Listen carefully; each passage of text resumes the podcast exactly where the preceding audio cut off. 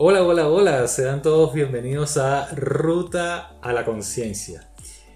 Ruta a la Conciencia es un espacio que nos invita a mirar y a reflexionar cómo estamos llevando nuestra vida en este momento. Mi nombre es Blas Díaz, soy psicoterapeuta gestal y le estoy transmitiendo desde acá, desde Caracas, Venezuela. A mi lado está mi gran amiga Laura Ordóñez. Nos está acompañando nuevamente ella hoy, solamente ella. Cecilia sigue en su proceso de recuperación. Esperemos que se integre pronto. Eh, bienvenidos todos a este tema que es el último tema de la segunda temporada, es decir, el episodio 10 de la segunda temporada. Ya finalizamos hoy otra temporada y en breve vendremos con más eh, temas ya en una tercera temporada. Laura, ¿cómo estás, cariño? ¿Cómo te va? Mi corazón, pues muchas gracias. Buenos días, buenas tardes, buenas noches a todos. Según el horario en que nos estén escuchando, gracias por estar allí. Bueno, mira, este, de cierre, con colores porque es de cierre. Así es. Bueno, tú sabes que todo cierre conlleva una apertura, ¿no? Entonces, hay, cosas que se, que se terminan para que otras tengan espacio, que está relacionado con lo que vamos a hablar hoy, ¿no? Y lo importante del cierre es justamente él en sí, es decir, no podemos dejar nada abierto en la vida, siempre tenemos que ir cerrando esas situaciones, esos ciclos, sea el que sea que, que, consideremos en nuestra vida ya es momento de hacer otra cosa, entonces siempre es cerrar lo que consideramos que hay que cerrar y no dejarlo, no dejárselo al tiempo, pues que se encargue de eso. Eso es como las ventanas abiertas del celular, consume energía. Exactamente. Muy bien, eh, le recordamos también a nuestra distinguida audiencia que estamos por Spotify, Anchor, Google Podcast, Apple Podcast, iBox, TuneIn, YouTube y Amazon Music. Ok, entonces, Laurita, el tema que nos atañe hoy es un tema que de alguna manera confluye o hace confluir casi todo lo que hemos hablado hasta hoy. Que ya hoy tendríamos más o menos un total de 20 episodios. Este, y hace confluir casi todos esos elementos que hemos, que hemos, hablado, que hemos hablado hasta el momento. El tema de hoy lo llamamos Siendo yo, dejando de seguir los pasos de otro. Ser yo, ser yo. Esto es algo... Vamos a tratar de no filosofar mucho y no caer en... en ahogamientos en, profundidades, sí, porque es que cuando vamos a hablar de ser yo, de, de, ser, vamos a hablar de autenticidad y de muchas otras cosas, y que esto puede tomar muchas aristas, y puede tomar muchas, muchos recovecos este, a lo largo de todas las personas que han de alguna forma eh, le han dado forma pues a este, a este término. Siendo yo, dejando de ser o de seguir los pasos de otros, Laura. ¿Qué te llega cuando yo te digo eso? Bueno, tú sabes que eso me trajo directamente a la cabeza el proceso de individuación, o sea, individuar. El individuo separado del resto de su especie. Pero, como decía Walt Whitman, que es el único que voy a citar hoy, viven en mí multitudes. Viven en mí multitudes, interesante. Sí. Entonces, claro, soy yo la que fui a mis cinco años, soy yo el recuerdo que de mí dejó una amiga que me dijo que eh, soy yo em, la imagen que de mí tenía mi abuela, en paz descanse, soy yo todos los yo, que me llamo Laura, pero que soy todos los yo. Y esos todos los yo, soy también yo todas las esperanzas que todos en mi, en mi familia tuvieron cuando yo nací. Soy yo también todos los cuentos de, bueno, porque nosotros los Ordóñez, porque nosotros hacemos, porque en esta casa se dice, porque aquí eso no se hace, porque las niñas esto, porque las mujeres de esta familia lo otro, porque como los como, como, como coach uno no debe, o como ¿sabes? O como traductora uno no hace, que fue mi primera carrera, traducción e interpretación. Entonces, soy todos los yo que han vivido, viven en mi multitudes, hola todas. Casi 44 años de hola yo todas.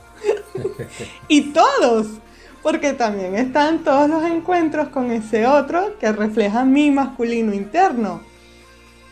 O sea, todos los hombres, tanto los tiernos como los abusivos, los impositivos, las miradas externas, si me, si me voy a guiar a que, por, por la línea holística de tenemos un lado femenino y uno masculino y conviven en mí todas las posibilidades todo el tiempo, en todas partes, aunque me ponga maquillaje, porque soy Fíjate mujer. que cuando tú hablas de todos los que todo, todos tus yo que te habitan, por decirlo así, Sí, mm, Exacto. Me, hici- me hiciste recordar, o, o- o mejor dicho, llevo esta, esa imagen a una imagen más metafórica, ¿no?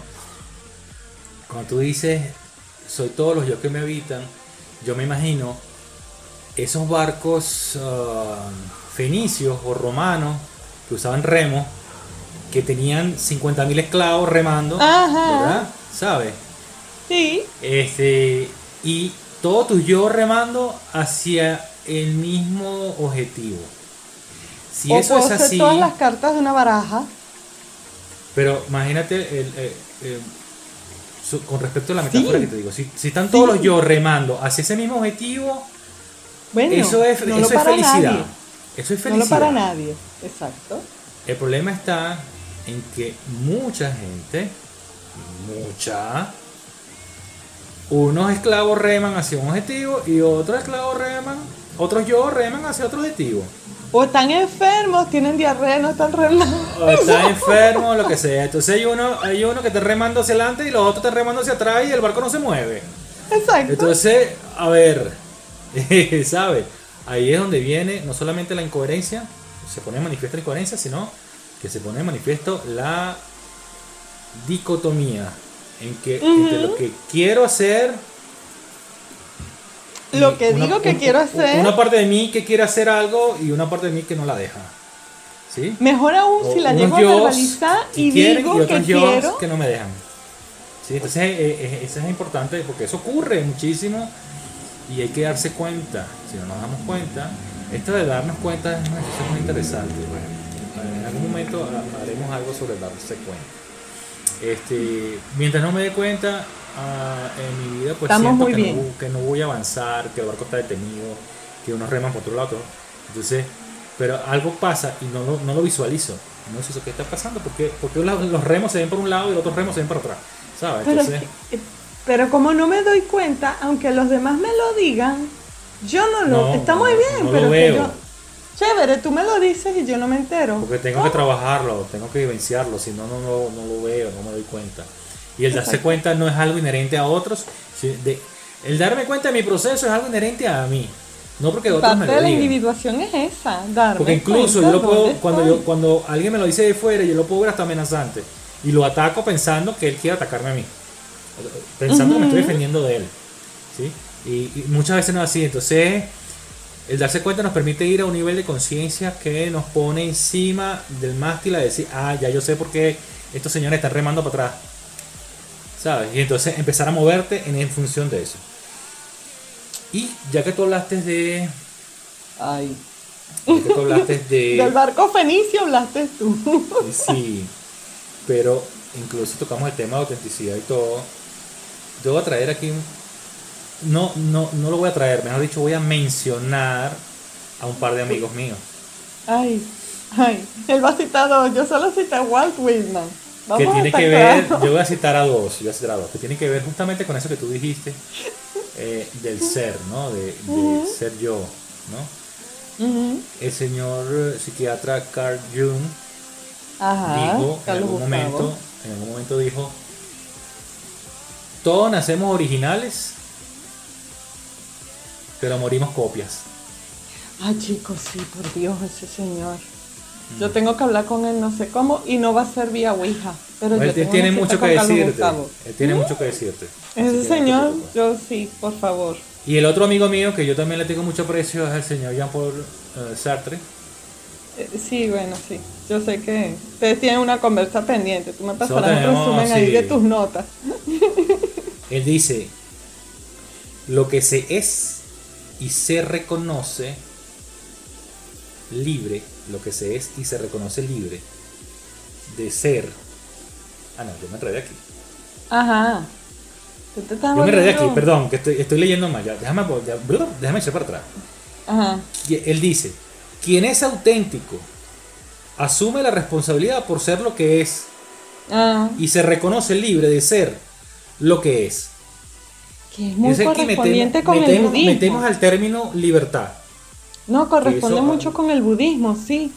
Entonces, Sí, para ser hay- auténtico, sí. para ser quien eres, para estar en ese punto de siendo yo, lo primero que, una de las primeras cosas que tienes que hacer es, en primer lugar, es reconocerte y darte cuenta si eres libre.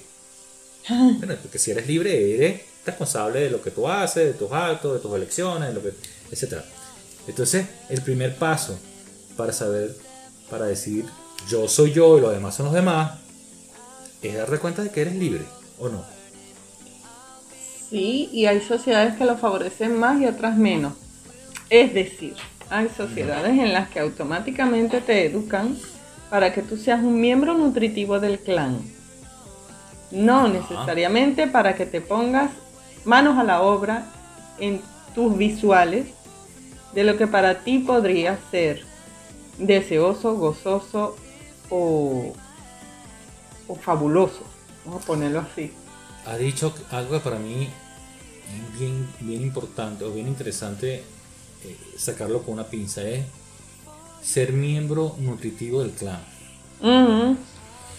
Y mm, me da la impresión, lo que percibo es que en la mayoría de las familias eso es lo que ocurre en muchos casos. No puedo decir todas, no puedo decir tal, porque acuérdate que yo no puedo, eh, y no podemos generalizar, pero eso que eh, es más importante la persona por lo que aporte para la familia, lo que nutre la familia, que lo que realmente es él. A ver, fíjate que no sé, yo no soy sociólogo, ¿ah? Eh, Tengo varios estudios, varias cosas, varias carreras, pero no soy socióloga.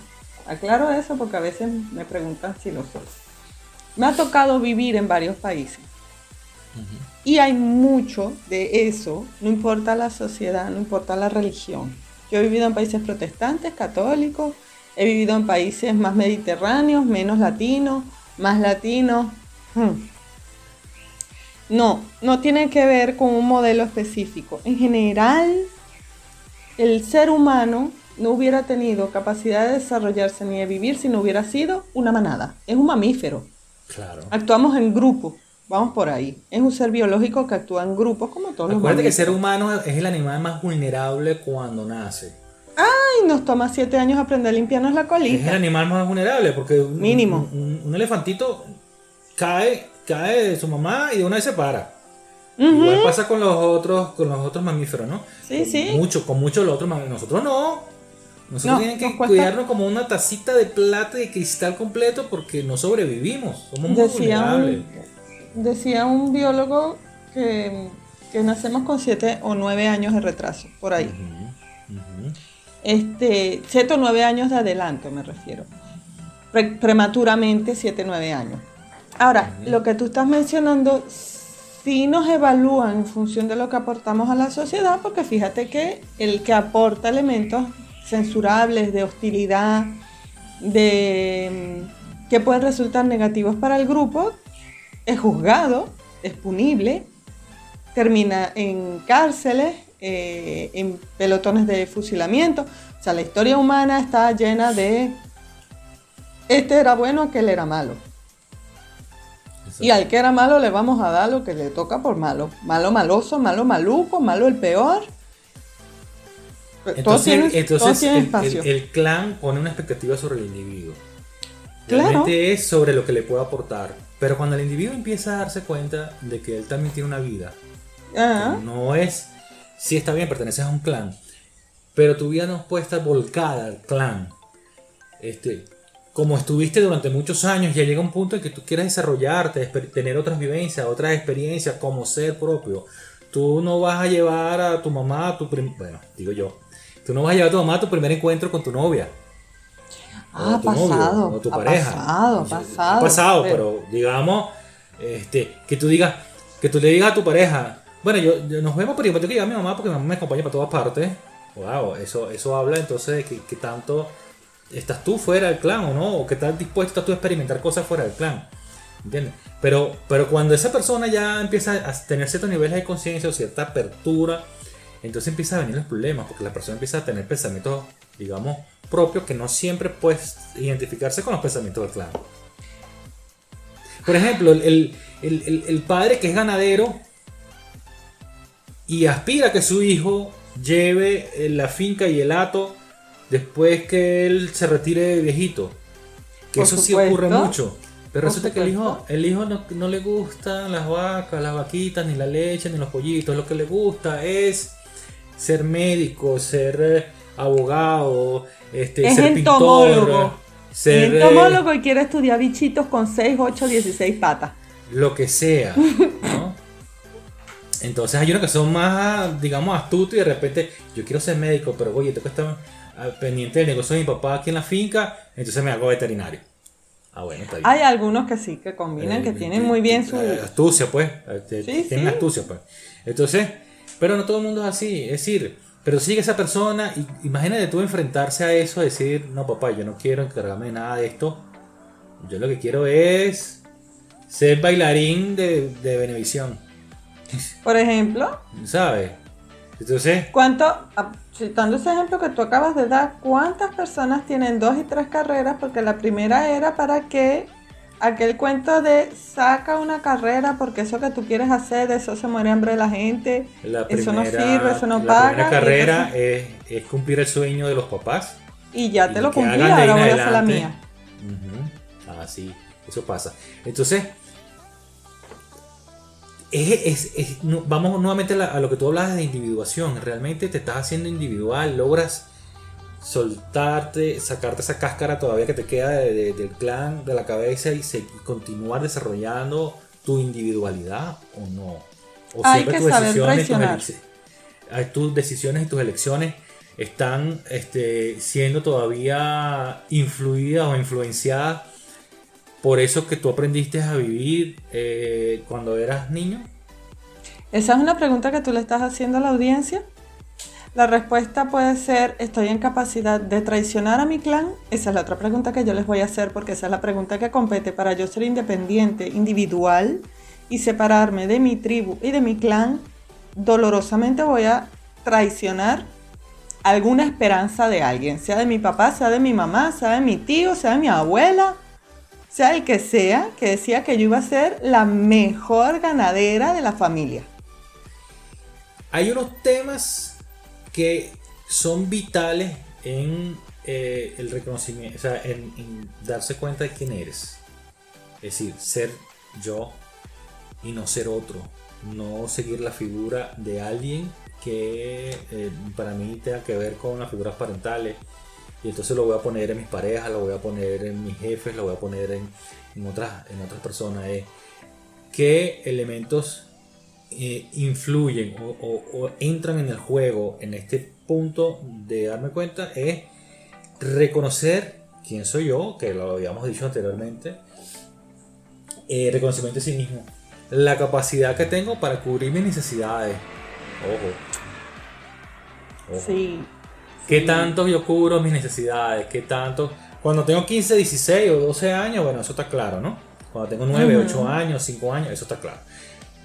Pero ya, cuando yo soy mayor de edad, con, conocimiento este, de, mis capacidades, darme cuenta es, yo puedo cubrir mis necesidades básicas, es decir, yo puedo cubrir mi alimentación, este, cobijo, vivienda, cobijo, mi sueño, mi agua, eh, etcétera. Soy capaz de darme seguridad. ¿Qué tan, qué tan capaz soy yo de cubrir mis propias necesidades? Si, alguien se me va por alguna razón, qué sé yo, la pareja se fue, este, mis padres fallecieron, este, yo estoy en yo, me siento en capacidad de seguir adelante con la vida o no, o, entonces hago cortocircuito. Ese es uno, uno de los factores que influye en eso, en darse cuenta de, de quién soy yo de aceptarme quién soy. Otro elemento que tengo por aquí, la autoestima. ¿Cuál es el valor que yo, cuál es el valor que yo me estoy dando a mí mismo? ¿Cuál es la conciencia? ¿Cuál es la conciencia que yo tengo de mí y de lo de mí, de mi alrededor y de lo que ocurre tanto afuera como adentro? en una autoestima sana yo estoy dispuesto a independizarme de las aspiraciones del grupo. En una autoestima baja o con percepción de riesgo real de vida o de muerte psicológica o biológica, yo me voy a pegar a los dictámenes del clan y si quieren que sea médico, por lo menos voy a empezar la escuela de medicina. Si no doy la talla ya veremos, pero por lo menos la voy a empezar porque yo siento un riesgo real ya sea de vida física o de vida psicológica, si yo no lo hago. O sea, tú estás contando ahí un tema que tiene muchísima relación con lo que estamos hablando hoy. Mi autoestima va a determinar mucho de si yo estoy en capacidad de volverme el traidor del clan para realizar mi vía personal. Y hay otro elemento que también impacta directamente, que es mi capacidad, mi capacidad para reconocer mis límites. Ajá que es también mi falencia. Habíamos hablado en estos días también de poner límites. ¿Qué capacidad tengo yo de reconocer mis límites y de poner límites? Y de reconocer que yo fallo y que tengo esta falencia, que son un límite físico o mental o cognitivo, y que eso me puede generar problemas si yo no lo tengo observado. O sea, yo no, Laura no es capaz, lo tiene muy claro, lo tiene bien mirado, de hacer un cálculo al vuelo de nada. Si mi vida depende de echar un número hacia el vuelo, estamos fritos. Conmigo no cuenta la patria. Yo no hubiera podido ejercer de contador, no tengo ni siquiera la capacidad crítica, discriminatoria, analítica para establecer un, plan de... O sea, no. Señores, conmigo no contaba la patria para el colegio de contadores. Pero contó para, traducción, para interpretación, para... Entonces, ¿cuáles son las capacidades? ¿Cuáles son las falencias? ¿Eso qué consecuencias puede tener? ¿Mis sueños son realizables en el corto plazo? Si todo el mundo me pone trabas cinco años seguidos, yo difícilmente voy a terminar la carrera en cinco años. ¿Quién del grupo me apoya? ¿Hasta dónde me apoya? Y yo siento también que de alguna manera eso de, porque suena muy bonito siendo yo, pero ¿cómo, lo logro? Pues que, que, cuando yo soy chamo, todo el mundo me dice lo que yo tengo que hacer. Exacto. Y hay gente que me planifica la vida, hay gente me dice, incluso me pone, me, me, crea mi propia, me, crea expectativas que son las de ellos. Este, y, me hace incluso, me, alimenta el ego y me hace competitivo porque tengo que ser el mejor, porque tengo que ganar más, porque tengo que tener más propiedades, porque tengo que tener más beneficios, porque tengo que tengo, tengo más y más. Todo eso, este, bueno, nos mete en un mundo de una vorágine, pues prácticamente, porque no solamente nosotros nos, nos, dicen eso, quizás a unos más, algunos menos, pero más o menos vamos por la misma, la misma vereda. Y eso lo vemos, pues, este, que tienes que competir para un trabajo, tienes que competir para Em, qué sé yo, para tener las, mejores calificaciones, eh, tienes que ser más y mejor, etc. Entonces, eh, ¿cómo tú le dices eh, a una persona recién graduada, a los 22, 23 años, recién graduado, que él es él? Él es Juan Pérez, mira, tú eres Juan Pérez. No, yo soy el licenciado Juan Pérez, yo soy el abogado Juan Pérez. Eso lo estábamos hablando antes de empezar el programa, tú lo decías muy bonito. Sí, no. Pero, lo hacías muy lindo. En la mañana de la vida hay cosas que no vemos. Eh, hay gente no, o sea, no se ve porque creo que tú pasaste por eso y yo también. ¿no? Todos. Ya en la, soberbia ontológica existe. Soy prueba viviente de ello. Y yo también paso, digamos, he tenido procesos semejantes. Y ya en la tarde lo empezamos a ver de otra manera. En la tarde nos interesa más claramente quiénes somos, ¿no? Antes, eh, eh, quiénes somos lo determina eh, el logro o la formación que obtuvimos. Licenciado tal, licenciado Juan Pérez, abogado doctor Juan Pérez. nuestra vida va en función al logro que tenemos y no a quienes somos. No, entonces no, no, nos proyectamos nosotros, proyectamos es la profesión. o proyectamos el, logro que tenemos en la familia, porque o el logro que tenemos, el buen hijo. Más de allá, más de allá, entonces nos va a llevar después a posiciones de reflexión muy profunda. Ya en la tarde nos interesa más quiénes somos. Yo me acostumbré, como, te decía, no, como, te decía, no, yo me acostumbré, cuando yo me presento en, una reunión, en un grupo o con una persona, eh, yo no digo yo me llamo tal o, mi nombre es tal, yo digo yo soy Blas Díaz. Bueno, que haya tenido algunas formaciones, que haya estudiado eh, sistemas, que haya estudiado psicoterapia, que haya estudiado y me haya formado en Reiki, en otras, en otras, en otras, en otras herramientas, es otra cosa. Que es a lo que me dedico, que, que es con lo que es, con lo que yo siento que puedo dar un aporte a la humanidad, a lo que sea. Pero primero proyecto, ¿quién soy yo?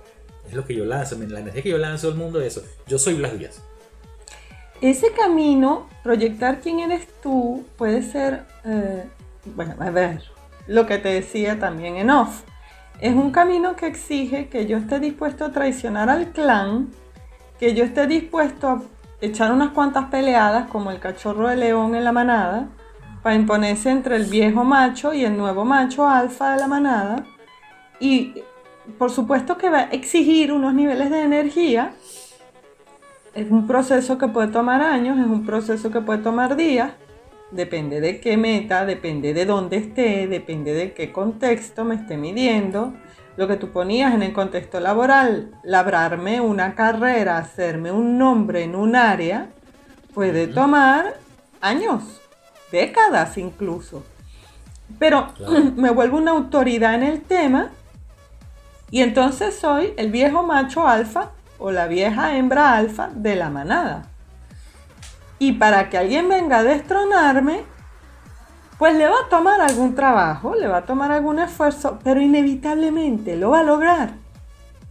Entonces, en algún punto de la vida, si mi sueño es realmente un sueño, si mi querer es realmente un querer, si yo no estoy dispuesto, dispuesta a firmarme por ese sueño, y romper incluso pedazos de mí que hubieran preferido seguir siendo el hijo, la hija, el, sobrino, la sobrina, bueno, buena, mm, me voy a llevar a mí mismo a una situación como la que tú describías en off también, de frustración, de permanente frustración. El cuerpo no me está acompañando en el querer hacer que yo digo que quiero hacer porque entonces estoy todo el tiempo enfermo, o me duele por todos lados. No puede ser que yo a los 30 años me esté oliendo todo como si fuera mi abuelo de 70 y dele. Y por eso nosotros insistimos, Laura, en ese tema de escucharnos constantemente, porque nos acostumbramos a escuchar a la gente de afuera, a escuchar a los mayores, a escuchar a los padres, a escuchar consejos, a escuchar a este, al otro, al amigo. Y no nos escuchamos nosotros. No, no, no, primero que no nos enseñaron cómo se hace eso. ¿no? ¿Cómo, no tomarnos el tiempo de escuchar a nuestro cuerpo? Porque el organismo empieza a hablarnos, comunicarse con nosotros, decirnos que algo hay que ajustar, que algo no está bien. Y no necesariamente, o sea, claro, una de, las formas es, por ejemplo, una enfermedad. Una de las formas es un dolor. Una de las formas es una incomodidad con el cuerpo. Pero no solamente eso, el cuerpo te puede, eh, y el inconsciente incluso te lo puede decir de varias maneras a través de los sueños te puede decir, mira, algo no has cerrado, mira, algo no has terminado, mira, algo no has hecho. Se, te, se te fracasó una y otra vez el intento de abrir una compañía de, no sé, de venta de enlatados, por poner algo tonto. Que no es tonto, sino pequeño para que lo dimensionemos todos en la realidad. Quiero abrir un negocio de vender refrescos y enlatados. Y siempre se me cae. Nunca llego a completar el dinero para poder abrir el local. Entonces algo ahí hay tengo que hacerme una pregunta consciente. ¿Qué es lo que está pasando? Que lo que yo digo que quiero hacer no se logra hacer. Cinco intentos. ¿Qué es lo que está pasando aquí? ¿Qué es lo que yo no estoy viendo? Correcto. ¿Dónde mi hacer no es coherente con lo que yo estoy viviendo? ¿En qué parte de mí hay alguien que dice no lo vas a abrir porque no te conviene? Sí, es eso, es, es aprender a escucharse. Y eso pasa y ya para ir cerrando la hora, porque el tiempo es también... Sí, este no, no. Eso pasa por volver a lo que hemos hablado. Darnos cuenta de quiénes somos, que no somos copias de nadie. ¿ok? Que no tenemos que llevar la vida de nadie. Que no podemos sentirnos obligados a hacer los planes de nadie. Sino son los, los planes de nosotros, deben ser de surgir de nosotros mismos. Porque entonces después nos vamos a ver cuando todo fracasa. El- el- el- la, empresa de refresco no, no se nos abre, no se nos da. Es porque ver si realmente eso es lo que yo quería o yo fui de alguna manera inducido a eso. Saber quién soy yo, ser yo, ser auténtico. Es decir, chequear cómo estoy con mi reconocimiento interno, reconocerme, reconocerme con lo bueno y con lo oscuro, con lo blanco y con lo, y con lo oscuro, con lo claro y con lo oscuro. Reconocerme con todas las partes, que, con todos esos yo, con todos esos esclavos que reman esa nave de, de Es allí. Fenicia. ¿Sabes? Reconocerme con todo, con todo eso. sé- Todo eso soy yo. Empezar, a veces es doloroso, sí, a veces cuesta, a veces es difícil. Pero ese es el punto de partida para hacerlo más consciente. ¿Qué pasa? Que ahí entonces surge, y, y que no quiero tampoco dejarlo de, de tocar, lo que hablamos del viaje del héroe. Empieza ese llamado, empieza ese, oye, yo, yo- yo siento que no soy feliz o no estoy, no estoy contento, no estoy claro en este punto de mi vida. Entonces ahí, como, ahí comienza el viaje del héroe, que nos permite ir al reconocimiento pero- del yo. Está bonita mi comarca, pero me falta algún gustico en la boca. Ya yo me conozco todas las matas del jardín. Exactamente. Entonces, bueno, ah, de alguna forma entonces iniciemos nuestro viaje del héroe. Empezar a reconocernos. A Que reconocernos. toma un Eso es lo esfuerzo. primero. Empezar Ya a reconocernos. El primer esfuerzo es traicionar. Y eso tenemos que considerar que hay consecuencias y si quiero correrlas o no, porque entonces las consecuencias las voy a vivir yo.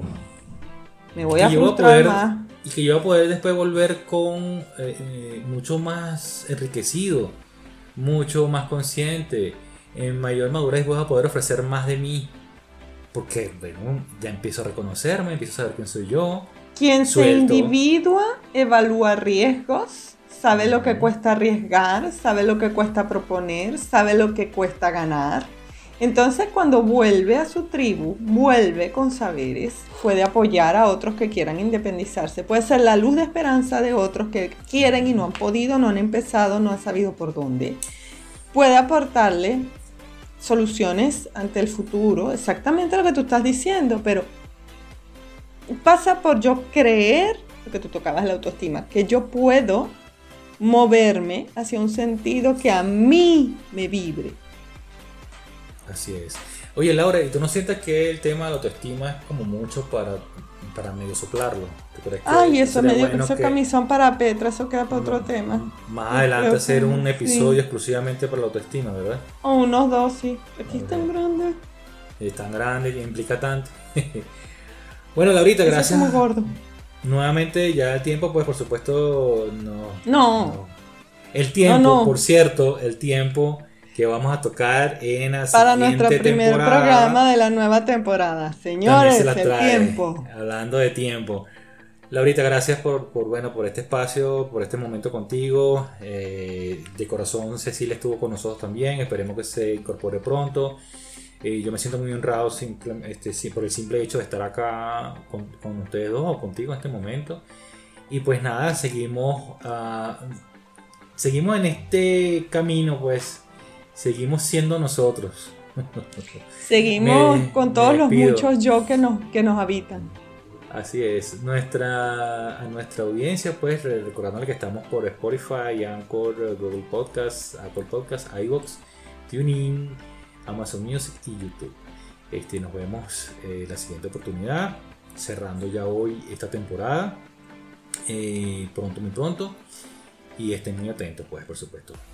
Eh, desde Caracas, Venezuela, les habló Blas Díaz, desde Bruselas, en Bélgica, eh, Laura Ordóñez este nuestras redes, Arroba soy- Cobalto Coach.